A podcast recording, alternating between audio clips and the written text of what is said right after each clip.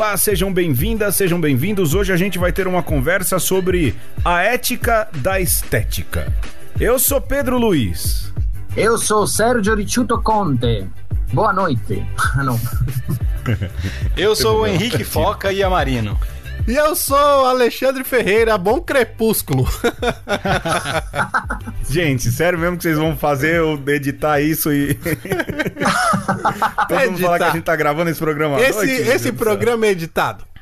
Você vai me dizer que uma conversa é editada agora, Pedro Luiz? Ele é editado, vixe Maria. pra cada- Olha, eu vou prometer editar o menos possível desse programa.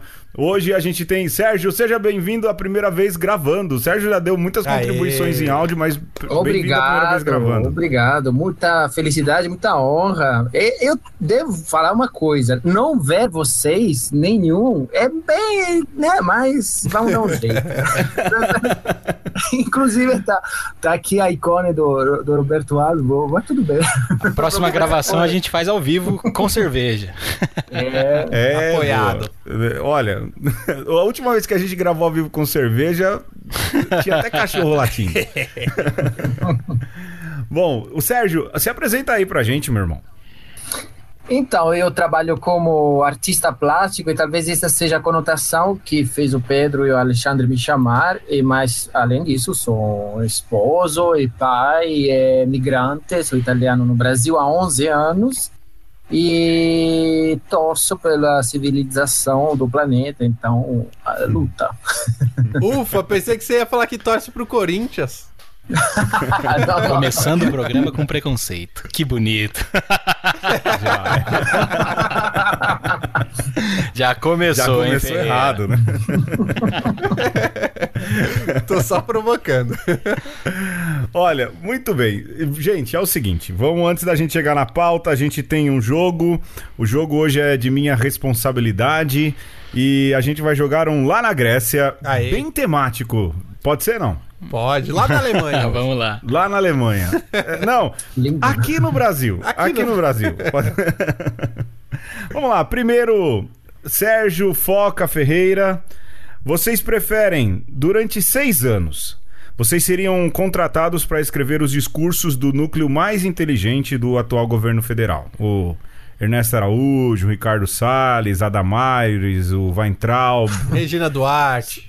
Regina Duarte, agora, agora tem Porcina. Regina Duarte. A viúva porcina. me, me, me admira o Sérgio italiano É, conhecer a viúva porcina. Ah, tem, que, tem que ser. né?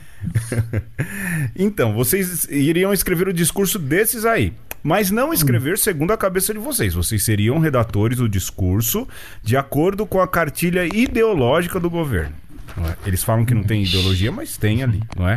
Citando Goebbels, vocês teriam que citar aí Franco, citar Mussolini, Claro. aquilo que faz um pouco parte, né? Só que em compensação, vocês vão ter aí a melhor casa, né? casa grande, closet, piscina, é, cachorro e tudo mais, tudo pago. A escola das crianças, transporte, tudo pago, não é? E aí seis anos, porque vamos supor que o presidente seja reeleito aí por mais dois anos. Ou ir até uma manifestação do passe livre, sabe? Esses que estão tendo aí, sempre tem no começo do ano, por causa da alta da, da, da passagem. E ir lá pro meio do povo e gritar. É isso mesmo, a passagem tá é barata. Vocês não valorizam esse transporte público eficaz da cidade de São Paulo. E se vocês estão achando ruim, quem mandou ficar votando em comunista como vocês fazem em São Paulo faz 25 anos? Mais barato que um dó. Falar isso. Qual dos dois você prefere? Quem começa? Quem falou? Ah, tá. Então posso começar. Então, eu, eu acho que vou aceitar a segunda opção. E o É. argumento é o seguinte: que o diálogo entre pessoas sociais ainda pode ser eh, contraditório, cheio de passos falsos, erros, cai, caídas. Então, uma participação, uma manifestação errada, com motivações erradas, ainda para mim é aceitáveis, aceitável do que eh, legitimar vozes que estão faz tempo designadas ao erro histórico. Então, isso seria a minha escolha. Corri o risco de apanhar no protesto. Isso mesmo. Tá. É, eu, eu vou na Foca. segunda opção também. Já pensando nesse outro lado, eu prefiro encarar umas algumas burdoadas, mas é, dar uma corrida ali, tentar escapar, do que passar seis anos fazendo uma coisa que, que me machuca por dentro e tentando fingir que ah, tá tudo bem em troco de coisas ah, pontuais, né? Casa, tal, coisas materiais, assim. Acho que nada paga a paz de espírito da gente. Então, que venha umas porradinhas na orelha, a gente corre fazer o quê? Vai, Ferreira. Ah, eu, eu ia topar a loucura de escrever os discursos. mas eu vou justificar, calma. Vai lá. Só pelo desafio de meter no meio lá dos discursos alguma coisa de referência de Marx, de teologia da libertação, que Leonardo Boff. de Leonardo Boff, que isso aí ia ser descoberto 10 É, anos com a capacidade depois. intelectual dos caras, eles não iam reparar jamais. Nem ia reparar, mas assim, sabe, pra depois falar, caraca, o cara conseguiu colocar aqui no meio um- todo o discurso de esquerdista maquiado. Calma, Ia trollar mas os caras. Você vai cara, achar que, claro. perante do que acabou de acontecer, você não acha que o império do Google não te sacaria em 10 minutos? É. Quem é o redator, né? É, era um. Era um. Ó, mas assim, quem sacou foi o pessoal da esquerda, né? Será que o pessoal da direita ia conseguir É, foi uma- verdade. ter essa perspicácia? É, não. não Deixamos, ia. deixamos o que será? Será? É, deixa no ar. Muito bem, vamos lá, vamos lá. Então vamos pro, pro segundo, pra esse programa andar. O Alexandre disse que tá com fome, o Sérgio tem ainda o Francesco e a Marina tem que trabalhar. E eu não quero programa grande pra editar também. Segundo, vamos lá. Durante um mês vocês têm que ir até a porta lá do Palácio do Planalto e acompanhar diariamente aquelas entrevistas que o presidente dá, sabe aquelas que ele faz ali Quebra-queixo. rapidinho ali na frente? Isso. E a cada bobagem que ele disser, vocês têm que rir e comentar bem. É isso aí, presidente! É isso aí, Mito, Bolsonaro! mito. Ave presidente! Mito, exato. Aquela claque dele. Vocês, durante um mês, precisa fazer isso, certo? Certo. Ou durante um mês, porque tem lá o edital do concurso cultural que o Roberto Alvim fez, não é? Brasil Cultural, alguma coisa assim. Eu não lembro agora exatamente Aham. qual é o, o prêmio. Prêmio Brasil Cultural, Cultura Brasileira. Durante um mês, vocês têm que se juntar à família integralista brasileira e ajudar eles a comporem uma ópera sobre a construção da estátua do Borba Gato. Aquela estátua de muito bom gosto que fica ali em Santa Lá Santa Amaro. É, exato. Bele- belíssima, cheia de pastilha.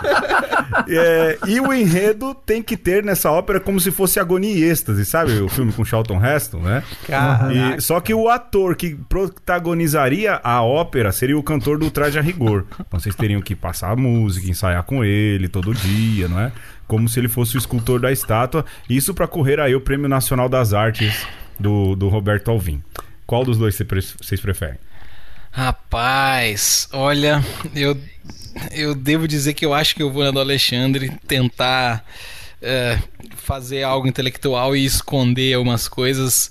Como, na, como ele falou na outra, porque realmente ficar ali que nem macaco de auditório batendo palma pro, pro mala lá é duro, hein? Eu não consigo vislumbrar é, o que, que passa na cabeça das pessoas pra fazer aquilo. Puxa vida. Mas é sobre o Tá Borba bom, Gato. o hein? Gato não merece muito mais, possivelmente, do que aquela estátua, vai. Era, era, um, era um bandeirantes que deve ter matado gente bastante, feito bastante coisa Sim, errada. Aquela sim. estátua tá até boa pra ele, vai. Aplaudindo de pé o foca agora, viu? Não, é verdade.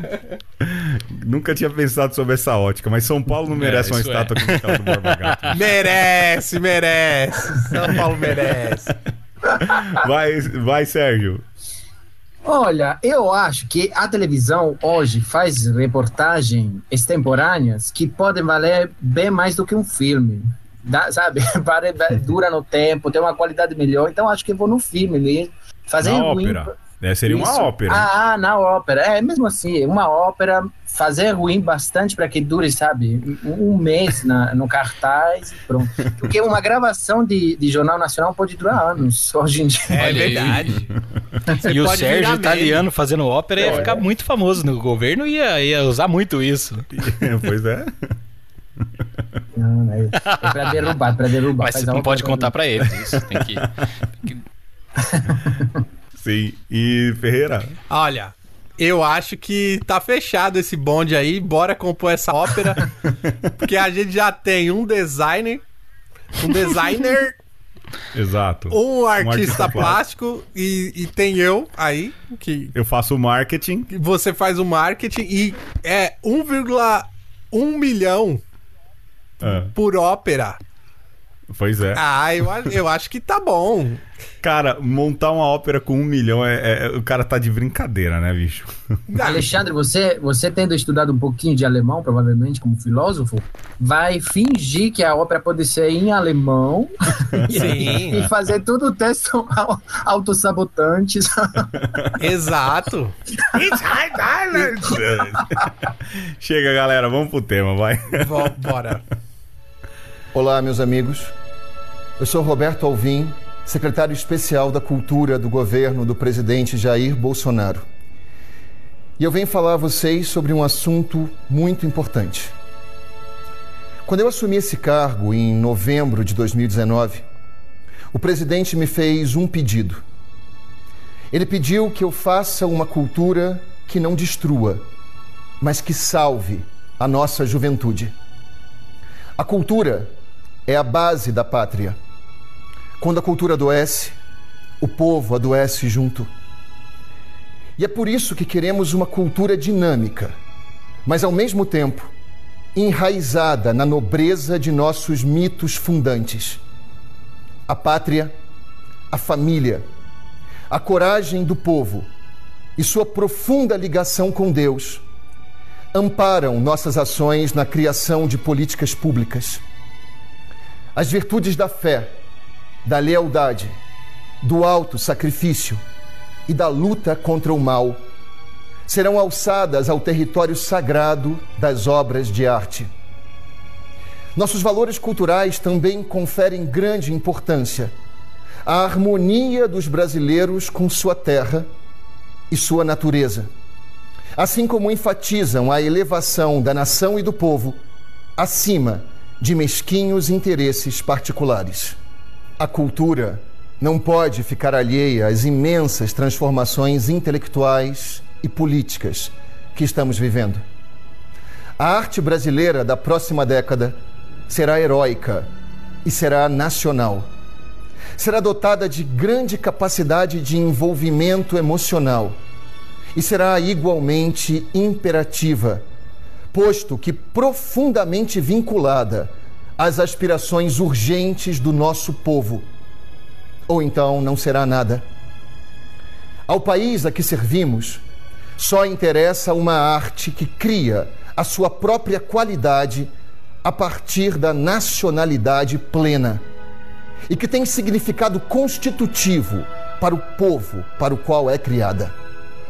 Portanto, almejamos uma nova arte nacional, capaz de encarnar simbolicamente os anseios desta imensa maioria da população brasileira, com artistas dotados de sensibilidade e formação intelectual, capazes de olhar fundo e perceber os movimentos que brotam do coração do Brasil, transformando-os em poderosas formas estéticas são estas formas estéticas, geradas por uma arte nacional que agora começará a se desenhar, que terão o poder de nos conferir a todos energia e impulso para avançarmos na direção da construção de uma nova e pujante civilização brasileira. Era uma vez um secretário de cultura que anteriormente poderia ser elevado ao cargo de ministro da Cultura, que ao divulgar um projeto sobre um concurso de cultura produzida no país, usou um discurso parafraseando textos do maior propagandista nazista Joseph Goebbels. O problema é que não era só o discurso, o enquadramento do vídeo, a música de fundo, tudo remetia a uma atmosfera muito conhecida e muito rejeitada por toda a humanidade, ou melhor dizendo, em tempos de 2020, por quase toda a humanidade. Quando Roberto Alvim publicou o vídeo, a comoção foi tamanha que até os aliados do governo, inclusive Olavo de Carvalho, chegou a comentar do exagero da estética empregada por Roberto Alvim no seu texto sobre o concurso Brasil Cultural. A gente reuniu então o Foca, que é um designer, nós reunimos então o Sérgio Ricciuto Conte, que é um artista plástico, para falarmos um pouco sobre estética. Lembrar que estética não é isso que a gente acha fazer sobrancelha e tudo mais. né? Isso é cosmética. Estética é uma área da filosofia, é uma área da arte que trata sobre a beleza. E, sobretudo, sobre aquilo que é a forma de se comunicar com imagem, com música. Em linhas gerais, a ética da comunicação visual e auditiva. Pergunto a vocês, senhores, é, qual foi a primeira reação de vocês quando viram o discurso? Eu confesso que na hora que eu vi, um pouco antes dos memes, uh, eu não liguei o texto diretamente a, a Goebbels, mas eu liguei a estética totalmente a algo nazi-fascista, vamos dizer, porque o tom uh, que o secretário falava, uh, ele, enquanto falava de cultura, devia estar falando de algo alegre, algo é, descontraído e, e, com prazer, uma vez que ele estava anunciando um prêmio e estava anunciando é, é, coisas boas para a cultura, segundo ele julgava. É, ao, ao, contrário de estar tá num tom legal, ele estava num tom ameaçador, um tom é, de imposição e terminou o discurso com aquilo: será assim ou não será nada com um certo murro na mesa. E aí, é. quando eu acabei de ver isso, uhum. não precisava saber que as palavras eram do Goebbels, como a gente soube depois, porque estava tudo ali, né? Acho que é, falar de estética significa essa sensação que acho que todo mundo meio que teve ao ver o vídeo, né? Gente, agora que você fez essa colocação, eu achei genial o tema desse podcast hoje, sabe? Uhum. Bem, é bem agora que você fez essa pergunta, porque a primeira reação que eu tive foi perante algo estético, que foi, sabe, um detalhe. Eu sou meio fixado com detalhe, mas é o seguinte: o movimento da cabeça dele. Sim. A, ca, a cada uh, frase ele terminava como se o ponto escrito da frase virasse uma cruz imaginária que ele tivesse que desenhar com a cabeça. Olha Nossa, só. Não tinha reparado nisso. Rapaz. Sim, é. Se você assistir de novo o vídeo, você vê essa, coi essa coisa meio que hipnótica é, virava terrível no sentido forte da palavra, no sentido mesmo assustador. E, e claro, depois teve a análise do, do conteúdo, inclusive acho exagerado Uh, dizer que a parte pior seja o Goebbels, não é? Pois é, pois é. O conteúdo da coisa, parafrasear o Goebbels é o de menos aí. O conteúdo da coisa é pior do que, do é. que de onde vem.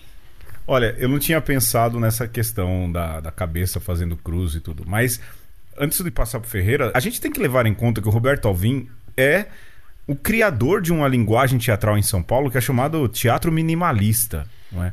Muito de gestos, poucas palavras. Esse cara sabe se comunicar. É um teatrólogo.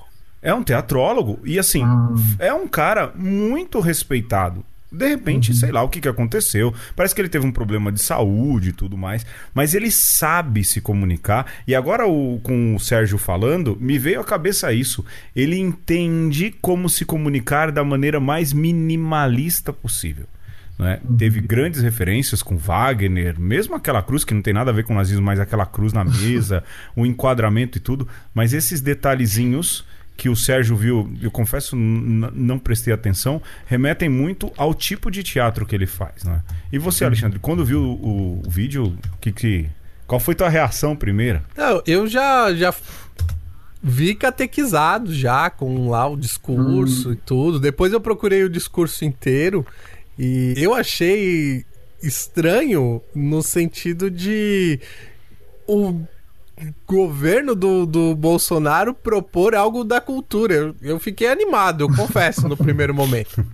E aí, conforme você vai vendo o vídeo assim, e aí vem jogando ali as frases do Goebbels, você fala: Eita! E, e mas assim, ao mesmo tempo, a, o conteúdo, essa coisa ameaçadora, ah, isso é a cara dos caras, né? É um garoto propaganda mesmo daquilo que é o governo do Brasil hoje. Então, assim, não é que me assustou, não. É. O, alguém disse que quando ele foi mandado embora, eu li em algum lugar, pela primeira vez a pessoa é mandada embora por ser transparente quanto ao discurso da empresa, né? É, claro. Ele foi perfeitamente transparente. Pesado. Quero dizer uma coisa, Pedro. A questão da transparência não foi a primeira vez. Neste ano, a gente teve muito caso de pessoas extremamente sem, sem papa na língua, se diz? É, ou seja, bastante transparentes. Que, a questão é que o efeito da transparência foi diferente. As pessoas se escandalizaram. Por, Sim. por isso, digo que ele foi removido não tanto pelo modo dele, mas pelo efeito, da, a- pela consequência do modo dele.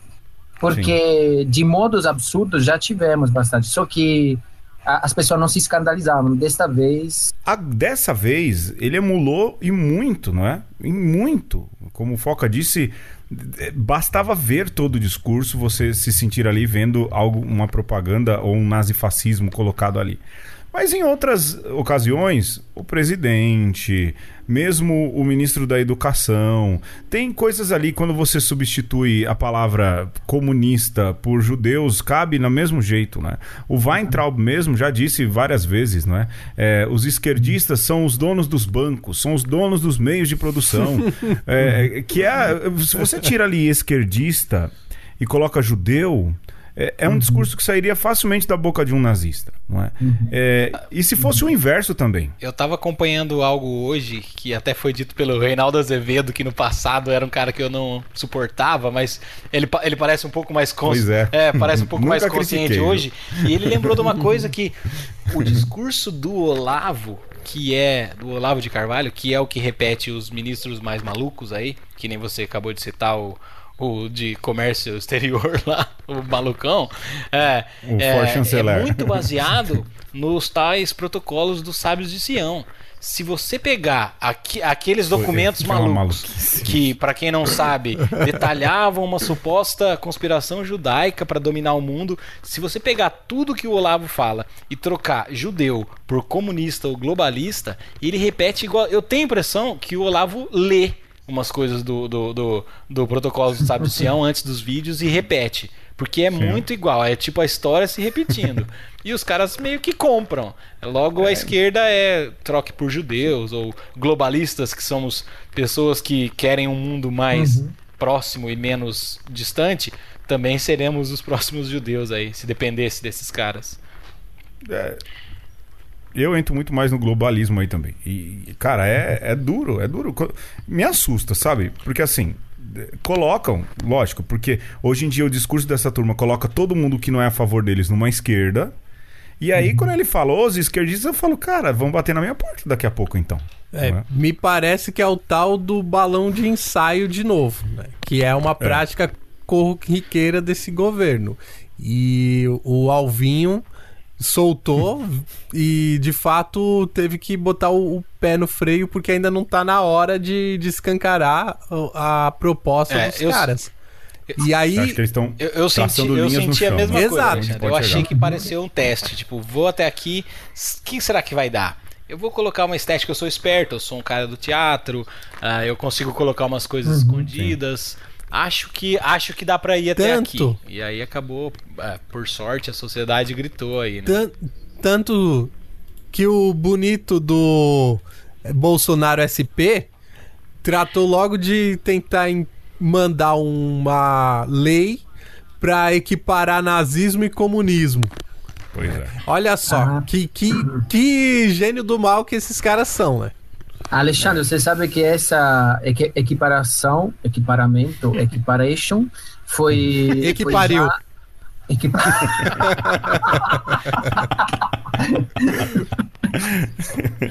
foi já. É um passo que a União Europeia fez ano passado, né? Uhum. Igual, igual a culpabilidade do, dos dois regimes. É. Mas a, a reflexão que eu fiz sobre o que o, o Foca você falou agora do ou também Alexandre do, do, do ensaio do balão, quem sabe não seja nem o, o Roberto tentar, mas ter certeza que espectadores para esta uh, peça ou clientes para essa padaria vão ser criados com este vídeo. Nós criamos Eita. um pão. Entendeu o que eu tô falando? Sim. Sim. Mudou, mas este pão foi criado. Sim. Você sabe que eu fiquei preocupado quando eu vi isso. Eu falei assim, o que vai ter de gente pesquisando no Google sobre Goebbels. É, a discussão tá viva, né? Antes, é. antes, antes Goebbels tava morto. Pois é. Uh, hoje no Brasil ele tá vivo. Pois é, de repente quais os meios eles vão acessar para saber quem é Goebbels. Porque a coisa uhum. mais fácil no Google hoje em dia, quando você coloca nazismo, Goebbels, essas coisas, é cair numa página revisionista. Eu falo porque eu lembro que há muitos anos atrás eu ajudando minha irmã numa pesquisa de internet, há muitos anos atrás. E, e, a primeira coisa que você cair era em página revisionista. É muito fácil você encontrar discurso revisionista. Então, se você pega um moleque que cai nisso e que quer ir contra o status quo, é muito fácil, de fato. É uhum. o balão de ensaio e o ensaio do balão também. Nossa, é verdade. Viu? Deixa eu fazer uma pergunta agora, senhores. Toda a estética, aquilo que a gente falou, né? Por exemplo, o vídeo. Eu vou usar o vídeo uhum. do do alvinho, como diz o Alexandre de, de, de exemplo, né? Há ali uma série de elementos na mesa, né? Há aquela cruz, não é? o jeito com o qual ele balança a cabeça, a cadência da voz, a trilha sonora de Richard Wagner. Wagner, o autor, ele era tocado quando ia ter execução na Câmara de Gás. Era um dos autores favoritos é. de Adolf Hitler. Wagner, para complementar, uhum. ele há um erro histórico de dizer que ele era nazista. Ele não era nazista. Ele, vive, ele morreu antes do Hitler nascer. Mas ele era sim, sim. antissemita, que era uma era um pensamento uhum, geral que uhum. açoitava a Europa aí no seu tempo. Sim. Também Hitler não dava ponto sem nó, né? Não teria escolha. Hitler meio que depois é, repintou o Wagner, vamos dizer, e transformou ele numa figura expoente do nazismo, mas fazendo jus ao cara que devia ser um xarope e tinha todos os seus problemas, mas nazista ele não era, não, não uhum. foi. Não é, é. é. importantíssimo é, é. você falar isso, importantíssimo. Sim, sim. É os caras escolhem os artistas pela biografia, é, não sim. pela qualidade da obra. Pois. Não tô dizendo que Wagner não tem coisa boa, que tem gente que entra no casamento com música de Wagner. Bom, aí aí, entra, aí, aí entra, Pedro, uma coisa até estranha, né? Uma, entre aspas, um elogio a Hitler, porque ele era um cara que gostava de arte, eu quero dizer.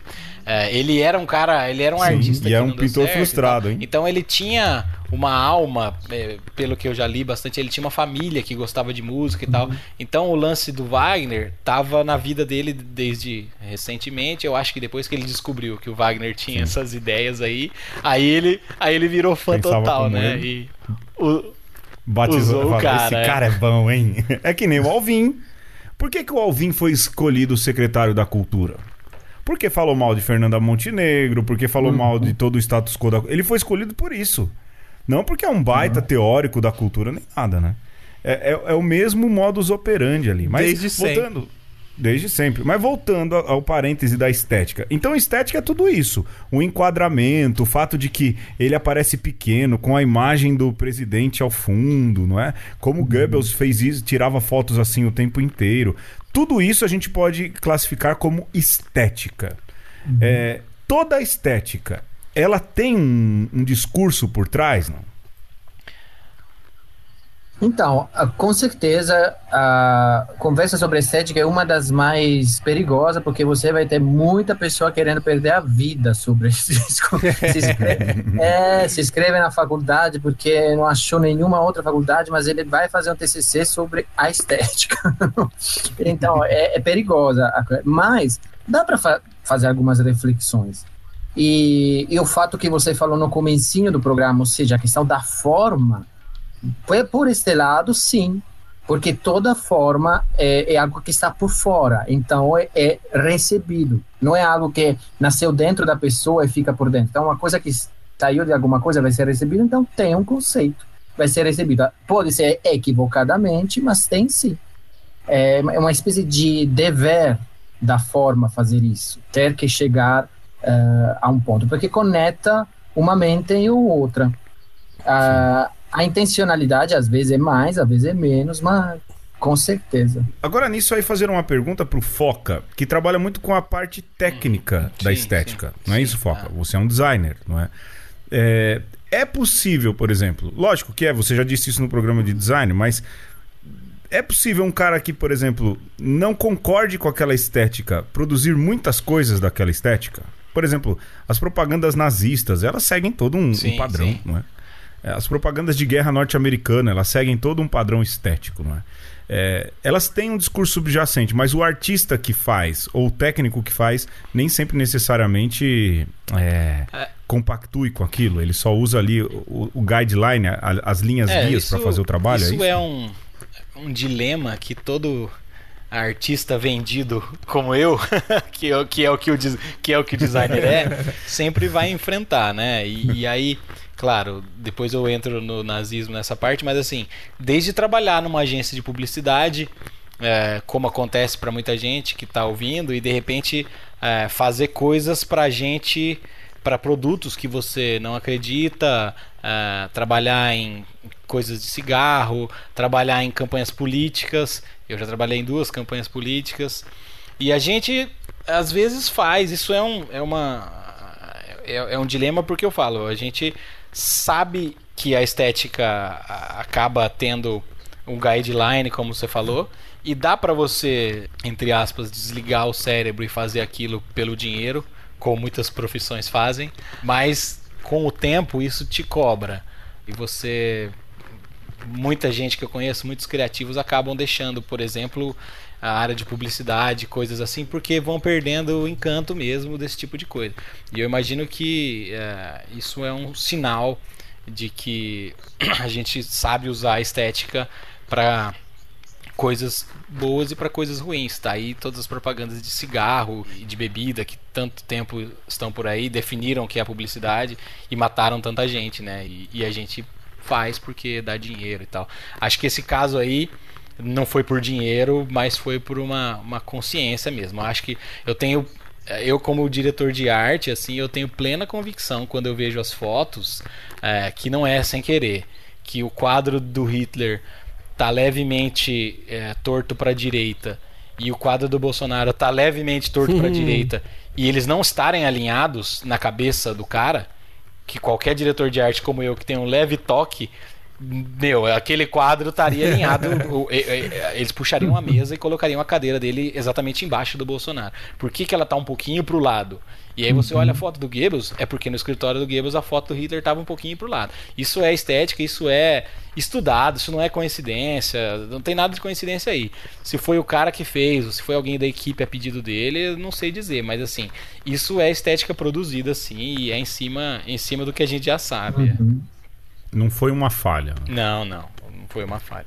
Pois é, essa coisa da nossa geração, de certa forma, nós sermos filhos de Henry Ford. E praticamente toda a profissão. o- Que era antissemita, hein? Oh. É, então. praticamente.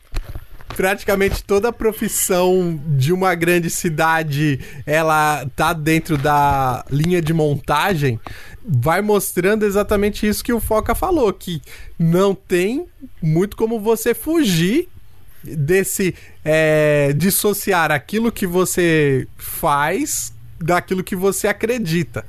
E é interessante a gente lembrar também que, por exemplo, o Alvinho fala lá da arte degenerada. Maria. E o que que os caras querem dizer com esse negócio de arte degenerada?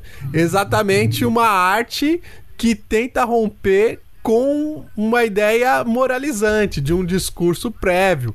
Mas também isso é um- uma armadilha, porque até quando você não quer ter um discurso, você cria um discurso ou um antidiscurso.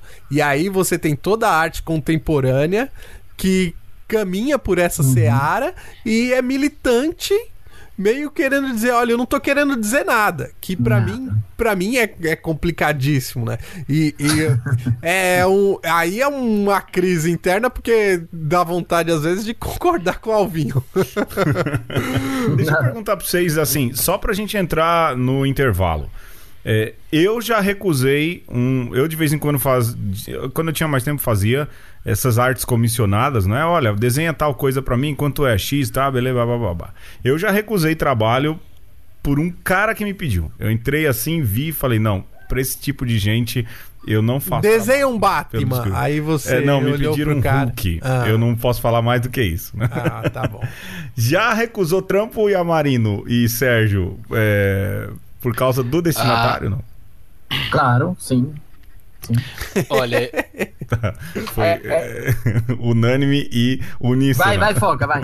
eu também já, mas eu não tive as manhas de falar na cara dele que era que era que era por isso. Eu talvez tivesse ter tido a coragem de dizer, mas não. Era um cara, era um cara muito terrível assim. Dentro disso que a gente conversa, é um cara que eu definitivamente a impressão dele quando entrou na agência, eu tinha uma pequena agência no interior e um bem estúdio assim, eu e mais um estagiário. E o jeito do cara, as coisas que o cara falou e tal, e eu falei, putz, eu não vou fazer nada pra esse cara. E aí, eu apenas não respondi e tal. Ele me ligava, eu não atendia, mas eu não, eu não, eu não falei pra ele o que eu pensava, infelizmente. Ah, aquilo que você está colocando é uma tal de incoerência eventual, né? A, a incoerência entre fatos. é- Agora, a incoerência, eu não tenho medo. Eu acho que as pessoas, nós temos que ser também misericordiosos com as nossas incoerências. E então eu aceitei uma vez de, de não era nem pintar, era tocar ao vivo. É, e- só que eu me senti incoerente no começo a- aí o evento ia para frente, aí eu comecei a, a- a, a não tolerar a minha própria incoerência, aí eu levantei e fui embora. Olha isso. É, então, é por isso que eu contei, porque existe um graus de incoerência. Por exemplo, a Uhum. pessoa está fazendo algo bonito para Hitler. Ele está fazendo algo bonito tão importante para ele que ele diz: Ah, tá, dessa vez estou pisando a bola, para. Mas chega um ponto em que a, a, a sua ah, diálogo interno, essa, essa imagem interna que você tem, eh, te grita. Então não é que você é bom por, por, por não aguentar mais. E aí vai embora porque você vira coerente. Porque tem uma fisiologia Hum. da dignidade que te, que te deixa eh, mais humano do que desumano.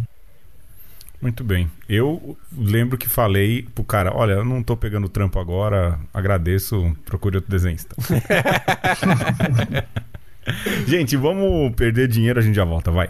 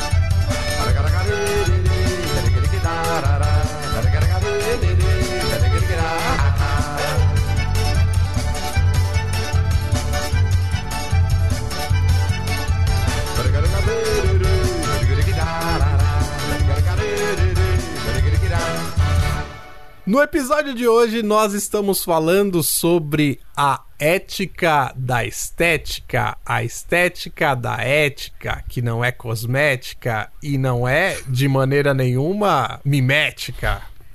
Eu tentei rimar, mas não ficou. Ficou uma eca. e. Bom, uma coisa que se diz também, além de dessa preocupação do discurso, é também se a estética ela é algo meramente subjetivo no sentido de que eu posso interpretar de qualquer jeito, ou isso é de, de alguma maneira é, mais responsabilidade de quem toma na cara aquela arte do que de quem produz. E eu queria ouvir aí do Sérgio e depois do Foca e do Pedro não. Não. Eu tô aqui, o meu trabalho é controlar o cronômetro. Não, não. O Pedro também é desenhista. Ele faz o desenho bonitinho. Pode falar é. também. é, como é que vocês veem essa questão da subjetividade e da arte? Olha, a estética e a beleza são duas coisas muito familiares, mas não são a mesma coisa. Aí entra a arte. Hum. Ou seja, o, é, o artista ele tem é, intu, intuitivamente posso dizer todos os artistas, mas de repente nem, nem todos não. É, a missão, entre aspas, de, de descobrir beleza. E, e, por que uso o verbo descobrir? Porque é, não adianta você se esforçar a fazer, porque a beleza não, não é algo que nasce de alguma coisa ou pessoa criar a beleza. A beleza é, é muito ativa, não é passiva, então você não pode criar ela. Ela age em alguma coisa, em alguma obra, e então você tenta caminho para descobrir ela. Alguma forma que de repente até sexta-feira era feia, o artista entre sexta e sábado deixa ela virar bonita. É uma forma nova de beleza. Essa é, é a questão da arte. Entra na estética porque usa a forma, mas a, a, o objetivo beleza da arte é um objetivo claramente objetivo, não é subjetivo. Nesse uhum. sentido, eu não concordo nem, que, nem com Tomás de Aquim, que uhum. fala que, que, que, o belo é o que se gosta, e nem com Kant, uhum. que ele hum. diz a mesma coisa, acrescentando a questão, só que não tem que ter conceito. É, o Kant fala isso, ah, a, a coisa é bonita quando alguém gosta, mas sem que esse cara esteja pensando alguma coisa. Porque se não começo da, do pensamento, aí já pode se dizer que aquilo é, é, é, avaliável por um terceiro. Então não é mais subjetivo, não é, não é só o que ele gostar. É, é, é o caso do funk, né? Uhum. Por exemplo, ah, damos dignidade ao funk. Claro, damos dignidade ao funk. Mas não é suficiente eu pois. gostar do funk para ele ter dignidade. Sim. Não é. Ou e, eu não gostar. E não significa que, de repente, é, não possa ter algo de genial na dentro do, da estética funk. Não que isso claro. já foi feito até agora, mas vai que, né? Aí você pode Nada, tem funk genial sim. Tem, Pega ali claro. MC Batata, Feira de Acari, aquilo é genial. É, saudosismo. cara... eu, eu, pessoalmente acho genial também alguma coisa da Anitta. Tem, por que não? É, é o seguinte, a, o discurso que você faz sobre a questão do, da avaliação subjetiva é um discurso que equivoca muito, mas ainda defendo que existe sim um, um, uma objetividade. Se, se não, a gente não usaria olha que lindo quando um ser humano salva outro ser humano. Uhum. Sim. É, se, se outro ser humano mata outro ser humano, a gente não fala olha que lindo. Então existe uma base objetiva, só que não é tão fácil falar em cima disso é muito uhum. fácil se equivocar. É, eu pego, eu pego daí e, e, também deixo claro do começo que quando a gente fala de estética, a gente fala mais da palavra aparência do que da palavra beleza. Porque, na minha, na minha visão, porque uhum. aí a palavra beleza, ela entra nesse campo super amplo de subjetividade e objetividade, que o, o Sérgio falou bem e tal, mas que muita gente vai ficar discutindo isso. Ah, mas tem coisa que é bonito para mim, não é bonito para você. Então a beleza ela é complexa. Quando a gente fala de estética como aparência, aí eu acho que não é tão subjetivo. Aliás, não é nada subjetivo. Ah, quando o cara quando a pessoa que transmite um discurso, é, quer transmitir um discurso e trabalha uma aparência para que aquela aparência empodere aquele discurso, isso é definitivamente objetivo.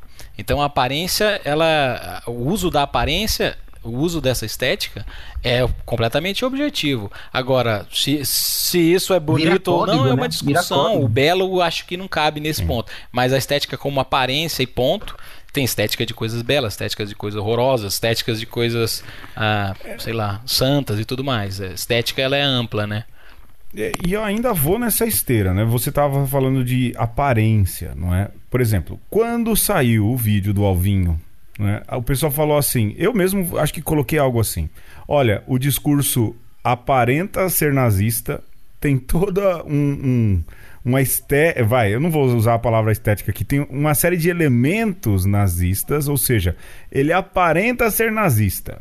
Somado isso ao conjunto do que é o, as declarações de outros que trabalham com esse cara, ele só fez dar, é aquilo que a gente já falou, né? Mas emendando, ele só fez dar rosto a algo que já vem acontecendo uhum. desde a campanha. Desde quando o Bolsonaro falava no CQC. Uhum. Entendeu? Desde o discurso dele na hebraica, em que meio a judeus ele chamou negros de, de, de falando que pesava arroba, que não ia demarcar terra indígena. Ou pois seja, é. o, o, o vídeo ele aparenta algo que vem sendo construído lá atrás, há muito tempo. Toma é na cara, povo da hebraica. É, pois é, é, é. Eu vi muita gente que cobrar isso aí e tal. E ainda tem uma outra questão de aparência e, e, e, também o que choca, chocou os judeus, né? Porque o nazismo é algo muito forte e tudo. Mas tem aquela frase lá do, do Emicida, não é? Sim. A dor dos judeus choca, a nossa vira motivo de piada, não é? Então, quer dizer, é agora, porque teve aparência de nazismo, chocou. Mas, cara, lá atrás, ele vem fazendo outras coisas muito é. tão tipo, ruins eu, quanto... eu, eu, eu, gosto de ironizar no Facebook, eu escrevi 7x1 pra Alemanha, Ustra. pois é, pois é. é. O cara fez um voto de impeachment ele tem todo o direito de votar o impeachment. Foi, foi um voto, uma série de votos, mas ele votou e a estética do voto dele. Uhum, e aí, falar da aparência, a estética do voto dele.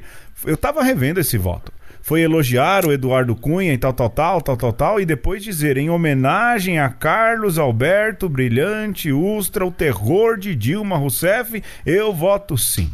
Dá Ou seja, ânsia de vômito estética... ver isso daí, cara. Sim, a estética Pedro, foi posso, essa. Posso responder com a uma coisa que você falou? Sim. Essa, essa escândalo discrepante, assimétrico, contra o Alvin em relação ao Bolsonaro e a votação do impeachment, né, tem a ver com o império do olho. Ou seja, as palavras do Bolsonaro são imagens, só que são palavras. Ou seja, nossa época é, é ainda, infelizmente, eu acho que é, é, não é uma coisa boa, vítima dessa imagolatria. Uhum. E a uhum. palavra que, que veicula tanto quanto, porque não, a, a arte é cores, mas como você falou também, sinais auditivos. Então, palavras. E, e, e, a, e a palavra do Bolsonaro é uma obra de arte estética nazista. Só que são palavras. Então, por outro lado, é, é, no mesmo discurso, só que no sentido, digamos assim, na acepção positiva, nós perdemos muitas vezes discursos que são só palavras, mas que são obras de arte. Veja, o, é, enfim. É, a beleza da palavra acho que pode salvar a gente nessa, ah. nessa fase. Mais Sim. do que as belezas das imagens. Olha como eu sou auto-sabotando. O, discu o, discu o, discurso do Martin Luther King, para dar um exemplo, é, é, é uma coisa é, bem marcante pra gente. E ele é uma, uma arte quase estética. Quer dizer, é estética, mas assim, ele é uma arte quase tocável, sim, são palavras, sim. né? Eu vou aqui nerdificar totalmente os discursos de despedida dos doutores no seriado Doctor Who. Belíssimos, esteticamente. Ah, então, então. Não, mas Não, é mas, verdade. Eu olha... de vez em quando eu entro no YouTube e fico olhando aqueles discursos. É, é aquilo que o Foca disse, você consegue tocar de tão bonito que eles são. É? Uhum. São peças ali. E, e os atores encenam e tudo. Mas é isso, né? É, o, o Alvin só deu uma ponta de representatividade naquilo que já vinha sendo falado, dito, escrito, representado muito anteriormente. Né? Agora eu tava pensando aqui, é, porque para mim essa questão da subjetividade tem a ver também com você preparar o terreno, né? É, numa linguagem católica, nós poderíamos dizer: você catequiza, então aquilo uhum. que você apresenta depois enquanto símbolo vai fazer sentido. Né? Então, por exemplo, é, tem gente que gosta do filme do Zé do Caixão. Acho que era o, o Sérgio que falava aí da, da estética do feio. Né? Então, uhum. quer dizer, se você se aprimora, você vai fazer um, um belo filme do, do Zé do uhum. Caixão, mas é preciso que o público que gosta desse filme de fato valorize e, e se identifique, né? Com aquilo, uhum. o valor daquilo. E aí você pensa na questão política da coisa. De que modo, nesse uso da estética, seja para entre aspas aqui catequizar, seja para reforçar aquilo que já foi dado enquanto discurso como formação das consciências. Né? Então, é, eu acho que seria legal a gente falar agora sobre uh, esse uso estético da política, ou esse uso político da estética. Eu hoje tô nos trocadilho maluco. Parabéns. e aí, talvez, eu não sei, a gente tem um italiano aqui.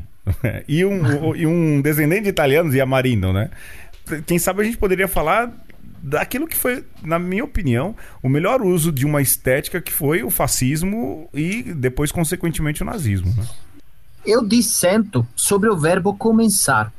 Tudo que você falou tá certo, mas o começo mesmo é, foi nos primeiros na, na, primeira agregações política da humanidade. Ou seja, a estética do poder sempre teve.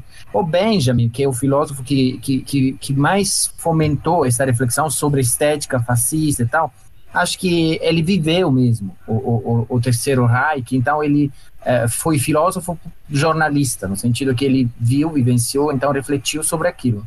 Mas, hoje em dia, nós temos históricos que nos iluminam e que nos fazem ver como Napoleão, é, ou como os faraós, como Carlomagno, deixaram bem claro a, a, a, própria a própria estatura política através da, da, das formas exteriores, às vezes freudianamente. No sentido que, uhum. veja o imperador da França, Napoleão, quanto era alto. Não, não sei se e antes disso, e antes disso os próprios romanos, né? Que foi a, a, o Império Romano, de onde o, o Hitler tirou a parte que me cabe, visual mesmo das coisas, são inspirações visivelmente do Império Romano. Mais antigo ainda, é. Sim, filhos dos gregos, então o que faziam? Bebiam daquela que era a narrativa natural. Então, essa questão da antropoalegoria, a águia uh, que, vê tudo de cima, então controla a força da, da, das coisas da natureza, a madeira resistente que junta vira um facho, né, para lutar e daí os fachos lictórios que eram esse símbolo romano que depois Mussolini infelizmente pegou para dizer fascismo como um, uma coisa ideológica a partir de um valor agressivo. Ah, bom, porque eu tava pensando, Sérgio, que você tava querendo jogar mais para trás pra não falar do fascismo. Não, não, não. Mas eu acho importante essa pontuação aí dessa gênese mussolínica de tudo isso que aconteceu lá no começo do, do século XX, né? Que parecia uma uhum. coisa, assim, é a minha visão de, de fora, mas de, de que de alguma maneira me aproximei da cultura italiana, de que parecia Mussolini parecia uma boa ideia no começo. E depois degringolou. Mas e algo que me parece que está acontecendo com o Brasil. Olha, se você pega ali a biografia de Mussolini, aí te, bom, tem um italiano aqui, vocês a gente tem que usar melhor a presença de um italiano no, no programa. não, mas se você pega ali, não, a Madeleine Albright. Para cozinhar, para cozinhar. Pois é. A próxima vez. É, a Madalena Albright escreveu um, um, livrinho muito curtinho, muito simples, muito didático sobre o fascismo. E é interessante quando você vai lendo ali o, o discurso dela, né? A Madalena Albright, que foi uma grande no governo Clinton. E ela vai traçando ali o jeitão do, do Benito Mussolini. Você vai lendo, você vai lendo. Também o como as democracias morrem, vai traçando esse. E você não vê nada de diferente daquilo que é o modelo hoje que o Brasil vem vivendo, não é? Então, assim, essas coisas vão surgindo. Não existe o botão de liga e desliga. Pá! Começou a, um, essa Uhum, era. Ela uhum. vai acontecendo vagarosamente, como a água vai se infiltrando e tudo mais. E aí vão utilizando esses elementos, não é? Mas voltando aí, né, daquilo que o, o Alexandre falou, desses elementos mussolínicos da estética, não é? É, ele Hoje- usou hoje- muito disso, né? Aniversário de morte do, do Lenin, Lenin. Sim. Uhum. Ele falou do Mussolini em uma acepção quase positiva. Ele Sim. escreveu para o- os comunistas italianos dizendo você tinha o Mussolini, que era o único capaz de fazer uma revolução e você, vocês não foram capazes de entender ele e deixaram ele desandar. Olha só. Sim. É, o Alexandre falou certo, no sentido que Mussolini eh, usou, não criou. Ele não criou, mas ele usou algumas das conquistas do final do século XIX e cavalgou elas para ter uma ah, favor popular, como por exemplo a aposentadoria, a, Uhum. ah, limpeza de algum território que era pantano, eh, eh, a liberdade de, de escola, a liberdade sanitária, ou seja, coisas que num país no começo do século faminto, você vê que os italianos migraram para todo canto do mundo por questões eh, de miserabilidade. Então ele cavalgou coisas positivas. Sim. É, eu acho que isso de fato é importante porque entra também no populismo, né? Uhum. De você ganhar ali as bases, de você ganhar a, o povo na- no seu sofrimento, nas suas dificuldades mais prementes e aí tentar levantar algo é, e, e catapultar algo para si, não é? Mas ainda voltando à questão da estética, não é? Existia uma cara, o fascismo tinha uma cara, não é? E, e que depois Hitler copiou, não é isso? Ainda a É, gente falava isso, né, Foca, eh, nu- numa discussão. É, é importante ter a cara. A, a gente não percebe isso, mas, por exemplo, jingle de candidato na campanha, né? que a gente está falando do uso na política, não é?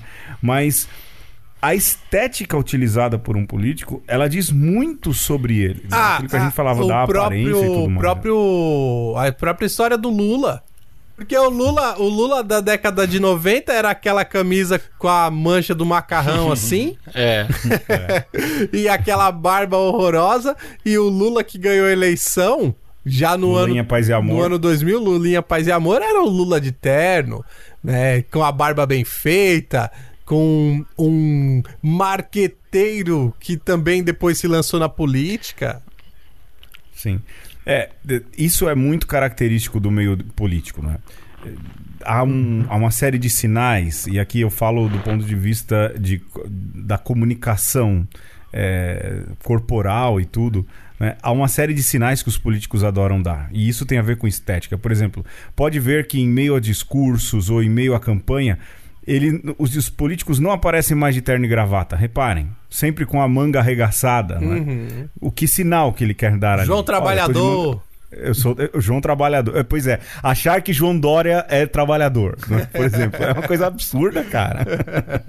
Uma coisa é? que a, a, o esforço de intenção e a espontaneidade idêntica fez foi o queixo do Benito Mussolini. É mesmo? É, porque você vê uma. Até na estrutura anatômica do, do rosto dele, você vê uma preeminência dessa parte, que é exatamente o queixo da mandíbula, que ele até acentuava levantando a cabeça assim, colocando os dentes inferiores mais para frente. E isso comunicava uma segurança que aquilo que ele falava ia ser Tal- cumprido. É, como uma, pessoa que estava com fome e, e- e com certeza ia comer aquele prato que Talvez na o frente. Sérgio falando isso, Isso- isso, me deu uma, um insight aqui que eu fiquei pensando. Realmente, o Mussolini, naturalmente, ele tinha essa estética do cara que o nosso aqui tenta é, enquadrar também, a estética do cara uh, rústico, o cara do campo, o cara duro, o cara uh, uh, curtido pela natureza e tal. Enquanto o Hitler não tinha.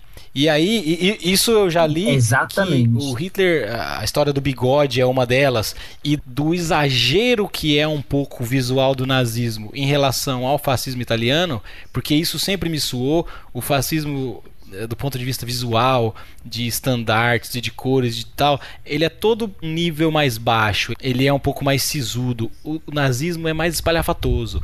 O vermelho, a, a, aquela repetição, a, aquele volume de identidade visual que parecia uma empresa que uh, os nazistas replicavam para todo canto era talvez para suprir essa falta de aparência de homão, né, que o Mussolini tinha, né? Que coisa interessante. Não, é o seguinte, a, a Einstein, não, não adianta você ter uma intenção, um direcionamento. Se a força tiver uma intensidade, ela tem o efeito e volta, né? Tudo é. E, e, olha bem, quem são os inimigos, digamos, ideológicos, adversários, os anti-mussolinianos, eles têm uma estética tanto quanto forte, que é a questão de colocar tudo de cabeça para baixo. Uhum. Ou seja, a forma estética do, do, do, do termino do fascismo não foi uma assinatura, um documento, foi ter pego a, o cadáver de Mussolini e ter revirado algo extremamente plástico.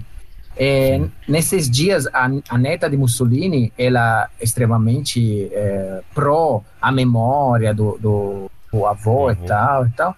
Ela falou, ela fomentou uma lei que não pudesse se debochar do avô. E as pessoas começaram a escrever comentário HA, HA pelo avesso, né? Imagina essas sim, letras. Sim, é, eu, eu, eu, vi uma no Twitter, Sérgio. Eu nem, eu nem tava sabendo disso. É, eu vi uns jornais é, italianos e eu vi que ela tinha bloqueado um jornalista. Não era um jornalista, era alguma personalidade. Porque o cara tinha postado um meme é, é, de ponta cabeça. E aí o cara escreveu: Essa aqui é pro seu avô conseguir ler de onde ele estiver. é um meme, um meme terrível. Pesadíssimo. E hoje em dia, por exemplo, tem gente que fala quando você fala do nazismo e aí ataca o pessoal. Não, mas isso é a liberdade de expressão. Desculpa aí, gente.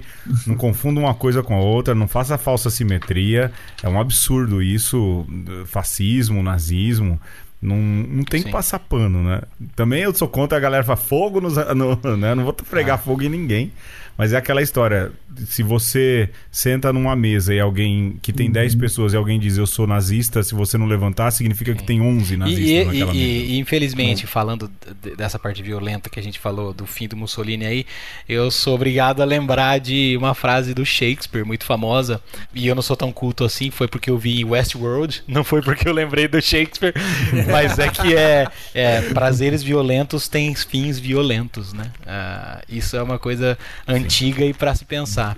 Ah, toda essa violência pregada na estética pode ter um fim violento. Ah, a humanidade nos diz isso. É como aquela tira da Laerte, não é?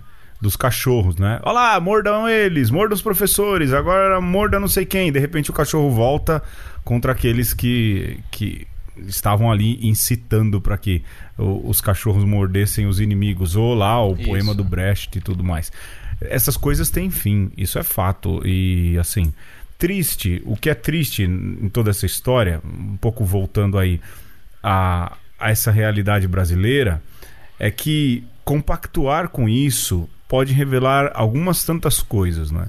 Primeiro, a inocência das pessoas, e tem muita gente que votou no Bolsonaro na inocência, no antipetismo uhum. e tudo mais. Mas é triste você perceber, à medida que essas coisas vão aparecendo e caminhando, que não, tem gente que compactua sim, que tem. É, só não sabe, ou a gente talvez por pudor, tudo, não identifique, olha, esse seu pensamento é extremamente racista, é extremamente é, preconceituoso, fascista e tudo mais. De como essas pessoas vão saindo do armário, vamos assim dizer, não é?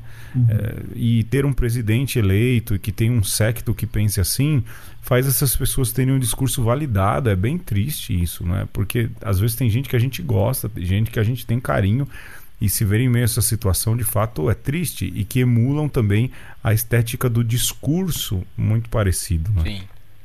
Pedro, você me, me abriu uma reflexão que você fez essa podcast sobre estética da política, né? Mas existe também duas coisas. Primeiro, que eu queria já falar antes, que é a política da estética, ou da obra de arte, que é uma coisa interessante, ou seja, tudo bem que através de fazeres exteriores eu veiculo ideologia, como fez o Robert Van, mas é também verdade que cada vez que eu vou no museu, as artes me fazem um, um cidadão, um ser político diferente. Simples eu estar ali me deixando, entre aspas, ferir por uma escultura, ou por um quadro, isso também é, impo é, importante. Ou seja, o quanto uma obra de arte por si, mesmo sem não ser usada, ela consegue te garantir o, o, uma afeição a, a, até política. E, nesse sentido, eu faço questão de, de contar que toda vez que, que tenho possibilidade de ministrar curso e tal e tal, de arte, eu sempre vou concluir com uma visita no MASP e depois vou no Trianon, onde tem um fauno de Brecht, que para mim é, é, o Museu de Michelangelo do Brasil, então do Brecht, né? O Museu de Brecht. Sim. Que é uma ferida na alma do Brasil. O brasileiro sente aí um cidadão digníssimo, sem totalitarismo, sem conversar com agressividade, mas buscando aquilo que é o valor da, da forma bela própria, ou seja, o nacionalismo de verdade, né? no, no, no sentido uh, é bíblico da beleza. Deus viu que aquilo era bom, né? Top. Uhum. Ou seja, é que faz estar bem. Então, assim, a política da estética. E também, a segunda coisa, a estética da justiça. Ou seja, quanto foi bonito os hebreus processar e não condenar logo, mas processar em Norimberga. Eles fizeram uma, uma estética da justiça, ou seja, nós sabemos perfeitamente que esses FDP uhum. nos, nos, nos ferraram pra caramba, mas nós temos que processar eles com, com, com algo justo. E nós temos vivido no ano passado, nesses últimos anos, um estupro da justiça que ela ficou feia, sabe? Eu acho essa pontuação do Sérgio importantíssima, porque há muita cultura, há muita beleza, há muita expressão artística do povo e muito próxima a nós. E quando você ouve lá o discurso do maluco, você vê que existe uma intencionalidade de acabar com tudo isso. E existe uma ideia de que ah, nós não temos uma arte, nós, nós precisamos ser mais eruditos, nós precisamos lutar por aquilo que temos. Eu acho que no fim das contas, esse exercício todo que nós fizemos aqui, mas também esse episódio serve exatamente para nós pensarmos quais são as bandeiras que nós temos que defender não bandeira política, mas as bandeiras estéticas mesmo. Essa Sim. da justiça, a da beleza, mas também da pluralidade, uh, do, do, da cultura popular. Da ecologia. Da ecologia, porque esses caras estão vindo mesmo para atropelar e para passar uma pá de cal, né? E, e uma mão de cal em cima de tudo isso, né? De, de deixar tudo com uma estética cinza aí. Como os muros da 23 de maio, né? Exatamente. Então é importante nós é, fazermos isso que o Sérgio nos chama a fazer. É, abrir os olhos para a arte, porque no fim das contas é, é preciso esse ser afetado mesmo, assim. É, essa palavra me toca muito hoje, Sérgio. E, e, obrigado por você partilhar com a gente essa impressão aí, porque precisamos, precisamos acordar e, e sair do, do nosso nossa situação pacífica. É o uísque. Olha, para terminar, o Alexandre falava uma coisa aí na esteira do que o Sérgio falou. Eu, por exemplo, sou um cara que não consigo achar beleza nenhuma no funk. Mas eu vi na favela muita molecada fazer funk como a única arte que estava acessível estava na mão deles. Então eu falo hoje em dia assim, eu não sou fã de funk, entendeu? Mas o funk é a arte que faz é feita na favela. Entendeu? É a arte que é feita por gente que não tem muito tecné para fazer outro tipo de arte, não consegue. Como o grafite também é uma arte feita por quem não tem muita tecné para fazer esfumato, fazer artes bonitas como a do Sérgio, para fazer ali um design bem feito e harmonioso como faz o Foca, a molecada tenta do jeito que tem. Há muita expressão que eu tenho certeza que essa galera que fala de cultura no Brasil hoje não conhece. Há tanta expressão artística bonita no norte do país. Eu falo sempre do pinduca aqui, falo do carimbó, que é coisas que eu adoro ouvir, não é? Há o movimento armorial no nordeste do Brasil, que é de uma beleza fora do comum. Há músicos no Rio Grande do Sul ali, aqueles gaúchos que cantam coisas tão bonitas. E isso tudo é cultura brasileira da maneira mais diversa possível. Quando vem alguém tentar exatamente como disse o Alexandre, pintar tudo de cinza, pintar tudo de branco e dizer ou é tudo, ou como disse o Foca e ele bate na mesa, ou não é nada, é justamente tirar aquilo que é muito característico nosso. A gente consegue ser uma arte e ter uma arte brasileira muito mais diversa do que às vezes o nosso umbigo, o nosso mundinho vê. Então, defenda a arte mesmo, defenda a arte produzida no Brasil, toda ela toda ela, desde que seja boa, desde que não ofenda ninguém, mas é vou na esteira do Alexandre. É, defenda, defenda. Até o funk, que parece inaudível e insuportável, mas talvez seja a única coisa que aquela molecada consegue fazer com o pouco de acesso à cultura e arte que essa molecada tem. Pode terminar por aqui? Alguém mais tem alguma coisa para dizer? Tratavam o samba outrora como tratam agora o funk.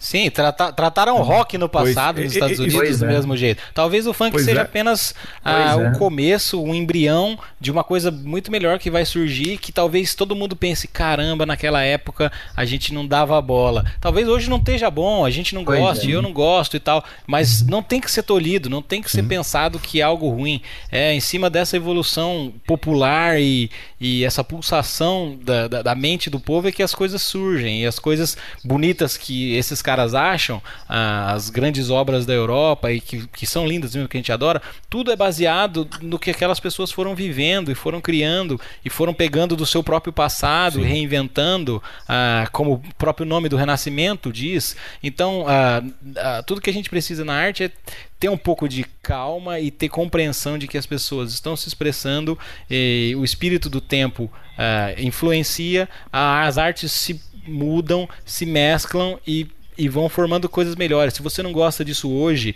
uh, talvez amanhã você goste, mas uh, de forma nenhuma queira pautar e queira definir que o seu gosto é o que impõe o que é o bom e que é o belo. A gente tem que fugir disso. A gente tem que deixar as pessoas serem livres para criar e aplaudir ou simplesmente não ouvir se não gostar. Ó, pra terminar, né, nisso que estavam falando, o falou do samba, falou do rock, a gente falou do funk. Na Netflix há uma série chamada The Get Down. Eu não sei se vocês já viram. É, eu sei que tem um paralelo do funk eh, lá, eu nunca vi. Que mostra o início do hip hop não é? E como o hip hop cresceu uhum. e é um movimento musical gigantesco hoje em dia. E é justamente isso. Os grandes movimentos culturais, como disse também o Foca, eles vêm surgindo da percepção das pessoas em relação à realidade e fazer a arte com, conforme é, é possível fazer, não é? E todas elas não começaram de cima para baixo, começaram de baixo para cima. Defenda, defenda a arte brasileira, é, mesmo que ela não lhe agrade. É, é, e como disse bem o Foca, espere. O tempo é o senhor de todas as coisas. A verdade, ela é filha do tempo. O tempo vai revelando as verdades contidas nessas artes tá bom, né, gente? Porque vai dar trabalho pra editar. Esse programa já tá grande. É, amanhã todo mundo tem que trabalhar. Tá ótimo. então a gente fica por aqui. É, Sérgio, quer deixar seu contato, alguma coisa assim? Quem quiser te encontrar? Ah, Sérgio Ricciuto Conte com.br. Olha aí, a gente põe o link no post, né, Alexandre? Vai isso lembrar, mesmo. né? Mais uma vez agradecer aí ao Sérgio, ao Foca que já é da casa já. E é isso, né, Pedro Luiz? É isso, senhores orgulho desse programa. Orgulho é pecado, mas fiquei orgulhoso dessa conversa nossa. Verdade mesmo, viu? Oh, demais, demais. Nós também ficamos bem felizes. Bom, então a gente fica por aqui. Obrigado para quem partilha, para quem continua ouvindo. É isso, chega, já tá tocando a musiquinha e tudo mais. Um beijo. Opa, um abraço para todos. Obrigado. Um aperto de mão. E um beliscão.